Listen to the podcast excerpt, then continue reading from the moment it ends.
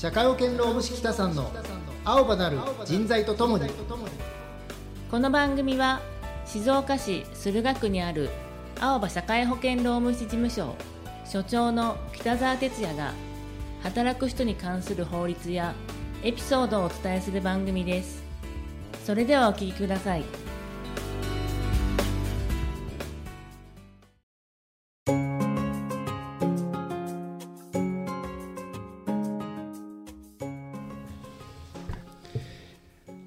ということで第9回目になりました。はい9回。はい、今日もよろしくお願いします。お願いします。はい、今日はどんなテーマで？そうですね、あの過去3回ぐらいね、うん。えーまあ、ブラックにならないシリーズみたいなね、はあ。歌唱でちょっと話をうんしてきたんですけれどね、うん。まああのー入社の時のね労働条件をおしっかりするあの明示すれば信頼感得られるよとか。そうですね、労働条件通知書。そう労働条件通知書。であとね残業っていうのはルールがあるんだよと勝手に残業できないんだよっていう話もしました、はい。ね、で休日もねあの最低週に1回っていうふうに言ってたけれど、実際はあの労働時間のねこともあってそれなりに休まないと、はい。えー法令遵守してないんだよというようなお話もしてきました、はい、ね、長くたくさん働くのが偉くないって話も聞きました。そうですね、はい。で実際あの効率よく働くことを求められる時代になってきているよねって話もしました、はいね、でもそうは言ってもね、ん。忙しく働いてる人ってたくさんいるんだよねその会社の中でね、うんいろいろ。うん、でクワちゃんがさ、ん。まあ、とある会社にね、うん。まあ、働いてて、うん。すごくね自分は今忙しい状状態だと、うん。別にそんなにあの能率悪くやってるわけじゃないと。うん。でもそんな時にね上司の方がつかつかつかってきてうん。小山君、ううんちの会社さもう長時間労働しないルールになってんだよね、知ってるよね、うん。だからさもう早く上がろうよっていう感じで言われたら、クワちゃんってどう思う？やろうって思います。思うよね。あのお前は暇なんだからそう思うんだったら手伝えよとか思うし頼むから邪魔すんなって思う。そうだよね、うん。だから実はその上司の人別に間違ってることは多分言ってないんだよね。言ってないね。だけどやっぱり言い方とか、その言葉の間に挟む、その伝え方の言葉とか、感情の入れ方とか、そういうのがないと今クワちゃんが言ったように、にゃろって感じになっちゃうんだよね。やろうと思います。そう。だそういう意味で、あのー働く意味でのルール付けということではハード面の部分をね、全3回でお話ししたんだけど今回はちょっとソフト面というか、いわゆるコミュニケーションの部分とかっていうのをちょっとね、あのブラックにならない部分ということで。ト面ですね。はいそうですね。のソフト面そのソフト面も美味しかったけどね。うん。そうそっちじゃないんだよ。なるほど。今目が怖いです。そうなんよ。いやいやそういう振り来るんだと思ったけどそれぐらいだよ。そうだね。であのー実際ですね、まあ確かに能率よくやりましょう効率よくやりましょうっていうことでのコミュニケーションは取るかもしれないけれど、でもその短く働くっていうことによって実は弊害っていうのもいろいろ起きるんだよね、うん。だそういう中でやっぱり日常からうーんとそうですね。今どういう感じで働いてるのとか、この仕事の進捗はどうっていうのを本当にまめに、えーと上司の方も労働者側の方も今上司の方にこんな状況なんですよとかっていうのを報告し合うね、必要があるんですよっていうお話しするんですけれど、じゃあ具体的にねどうすりゃいいのっていうふうにお客さんにも言われたりするわけ。いやそうは言ってもどういうタイミングでみたいな感じ。でそうですね、うん、でその一つの、まあ、参考として、まあ、当事務所のおやってることをちょっとお話ししたいんですけれども、えっとうちの事務所はお給料を渡す時まず手渡しなんですけれど、で手渡しする時に面談をします。でお給料を渡して渡す時ってやっぱり嬉しいもんで嬉しい。お話聞いてくれるんだよね。嬉しい、うん。そうそうたまには聞こうかなと。そうそうそう。でただ一方的に実は話をするんじゃなくて、もちろん今こういう状態でやってくれてるのをこう思ってるよとかっていうのももちろん伝えるんだけど、それ以上にその社社員さんの状況をね聞かせてもらうわけ、最近どうですかと。でどうですかっていうのは仕事の面で困ってることとかありませんか？とか、仕事の面で今課題は何かありますか？っていうのを聞く、でもそれは別にあの評価してるとかっていうような雰囲気出さないで、あなたの、まあ、助けになりたいよっていうか、困ってることがあれば、まあえー一緒に力になりたいよっていう空気を出しながらなんですけどね、それを出してかつあとは、えー実は仕事のパフォーマンスってプライベートなこととかにも思いがあったりすると意外と引きずられたりするんですよね。確かに。うん、なのでそういった部分でも仕事をしていく上で配慮が必要なことであれば教えてねっていうふうに、そういう面談の時に言ったりします、まあ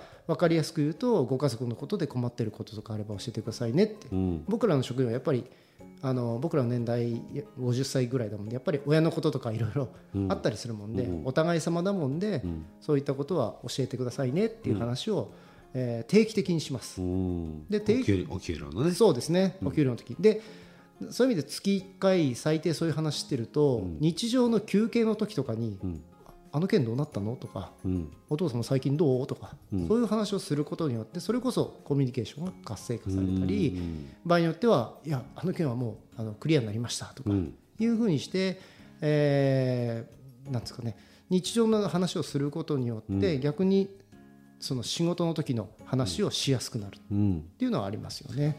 あー、まあ、確かにあのー最初ねあの聞いた感じだと、ん。そんなねあのー自分のプライベートじゃないですか、うん。まあ、仕事上のことならまだしも、うん。プライベートのことをね、ん。だからどうしても僕は話すことによって、うん。えーマイナスのうん。人事評価とかうん。につながってしまうんじゃないかなと思って、なかなかこう言えないんじゃないのと思いながら聞いてたんです、うん。でもやっぱりそういうふうに言ってもらえたらああのここを話そうかなっていうふうに思えるし、うん。なんかすごくいい流れというかね、うん。まあ、あの今ってこういろんな、ね、さっき言ったご家族のことも、なんとかハラスメントとかっていう言葉がすごくこう先行してしまはいって、はい。なんかこう聞けない雰囲気。聞いちゃいけないみたいな聞いちゃいけないみたいな雰囲気にすごすごくこう思っているんだけど、はい。確かに今みたいに定期的にそういうことを話すことで、はい。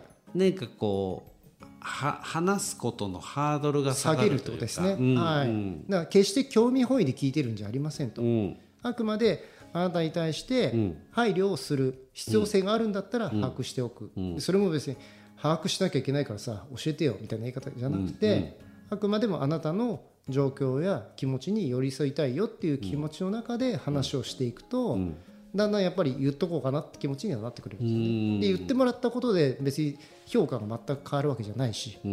うん。かえってあのーね聞いてなかったよってことで最近なんかあのー例えば通勤のね出てくる時間がね変わったけどどうしたんだろうと実は引っ越しましたとかね、うん。いう話が後から聞きましたなんてこともあったりもするわけじゃないですか。そういうのもやっぱ事前にあの聞いておくことでそろそろ引っ越しをちょっと考えてますとか、こうこういう理由がありましてとかっていうのを聞いておくと、あそうなんだねとかって言って、でじゃあもちろんそういう意味では通勤経路の問題とかもあって、まあちょっと社労士っぽくなると労災のうん。通勤労災とかのこともあったりはするので、ああなるほど。そういう意味ではあ早めにそういうことも教えてねとか、うんうん。でご家族の例えば変更があったりすると家族手当が変わったりとか。ああ場合によっては健康保険の扶養をねはい。ちょっと変えなきゃいけないよねとか、はい。であのお給料計算する時の所所得税の扶養の人数のこともやんなきゃいけないよねとか、いろいろこうつながってるんですよね。だから業務的にもあのそういうご家族のことっていうのは実は聞いておく必要性はある程度は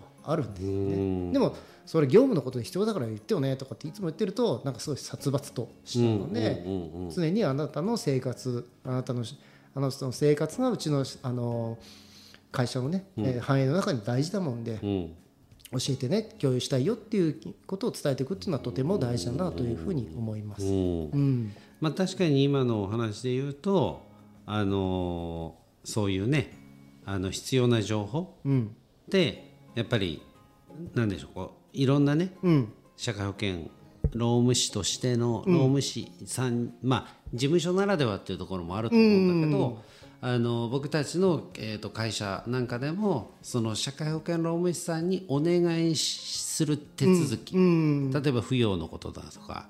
そういうあの手続き上知ってお会社が知っておかなきゃいけないそうですね。例えば通勤労災とかもそうじゃないですか、はい、あの今まで清水から来てたはい、のが、えっと焼津からになった時に、えなんであんなとこでこんな事故に巻き込まれてるの？みたいなこととかが、まあ、あったり、っていうこともあるので、やっぱりそういうこう知っておかなければいけない、まあ、情報っていうのは確かにあるしそうですね、はい。でそれをこう無理やり聞き出すって意味じゃなくて、こちらが知っておいた方がいい配慮っていうんですかね、っていう意味合いで教えてねっていう感じで,、で別に言わなかったからダメとかじゃなくて、うん。うん、あの聞いといた方がいいことは教えといてねっていう、うん。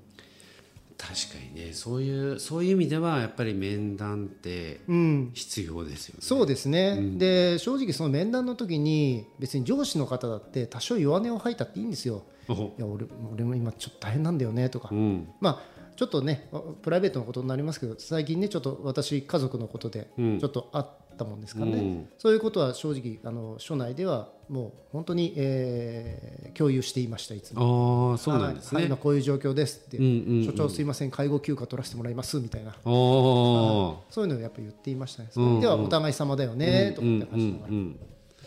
なるほど、まあ、確かにそういう意味では上司も部下の人に配慮してほしいこともあるし、はい。もちろん部下の人も上司、まあ、もしくは会社はいはいはい。に、えー、と配慮してほしいこともあったりだとか、そうですね。えーよくあるのが、えー、と個人ではうん。どうしようもならないなって思ってたことが、うん会社組織になったら、うん。なんとか、まあ、別にそんな大変なことじゃなくて、ええ。解決できてしまはいうとか、まあ、そういうこともあったりする、そうですね。あはい。うん、例えば、えー、と親のうん。介護とかっていうのもそうどうしようと思ってたら、いい先生知ってるよみたはいい、なこっていうととか、のもありえるし、例えばあの会社が契約しているその専門家の方にちょっと聞いてみるよとかっていうような話もあったりするので、そういう意味でこう少なくともね困ってるなとか課題だなと思うことっていうのはあの決して弱みではないので、えーもちろんね事前に関係性をちゃんと作っておくことが大事ですよ。うん。散々いつもこういがみ合ってる関係いきなり助けてくださいって言ったら何言ってんのってやっぱなっちゃったりするので、あのそういう意味ではなんか裏があるから。そうそういう意味では普段からお互い関係性を良好にしましょうねっていうお互いやっぱ思ってることっていうのはとても大事ですよね。うん。そういう中でお互いのことを共有し合うっていうのはとてもあのーそういう意味で黒くならないっていう意味ではとっても大事だと思います。ああなるほど。ありがとうございます、はい。確かにね、えーソフトハード両方揃って、はい。やっぱり素敵なというかホワイトのそうですね。ホワイトな会社に、はい。どっちかがかけてもやっぱりブラックに近寄っていく。はい。ということがすごくよく分かりました。そうですね。ははい。い、だからそういう意味でこうあのーブラックナットとかってよく言うのはやっぱこういろんなことを丁寧にね、少しやっていく、人とあの社員との付き合い方もちょっと丁寧にしていく、労働時間とか労働時間の向き合い方も単純に社員に任せるだけじゃなくて、会社側もちょっと配慮したり、えーコントロールしたり仕事の量とかも含めてね。そういういろんな意味でもう少し丁寧さが出てくると、その黒い色は、えー薄まってくんじゃないかなというふうに思いますね。はい、ありがとうございます。はい。まあ、ということでね、あのもう4回目ですかそうですね。はい。はい。あのまあ、俗に言うブラックシリーズ、はい。4回目がね、はい。終わりました。あの、はい。本当にね、ソフト、ハード、両方揃えて、そうですね。あの健全なというか、ん。あの働きやすいはい。職場になしていきましょうというね、はいそうですね。まあ、社会保険労務士の視点から見た、はい。あの働きやすい職場、まあ、ブラックなっていうのはねちょはい。っと表現が悪い、うん。働きやすいそう職場働きやすいそうなんですよ。はい職場を作っていくためにどうしたらいいのか。はい。ということを、まあ、あの聞いてきました、はい。今日もありがとうございました、はい、ありがとうございました。はい、えー番組では皆様からの質問やメッセージをお待ちしております。えー青葉社会保険労務士事務所ホームページのお問い合わせまでお気軽にお寄せください。それではまた次回をお楽しみに。ありがとうございました。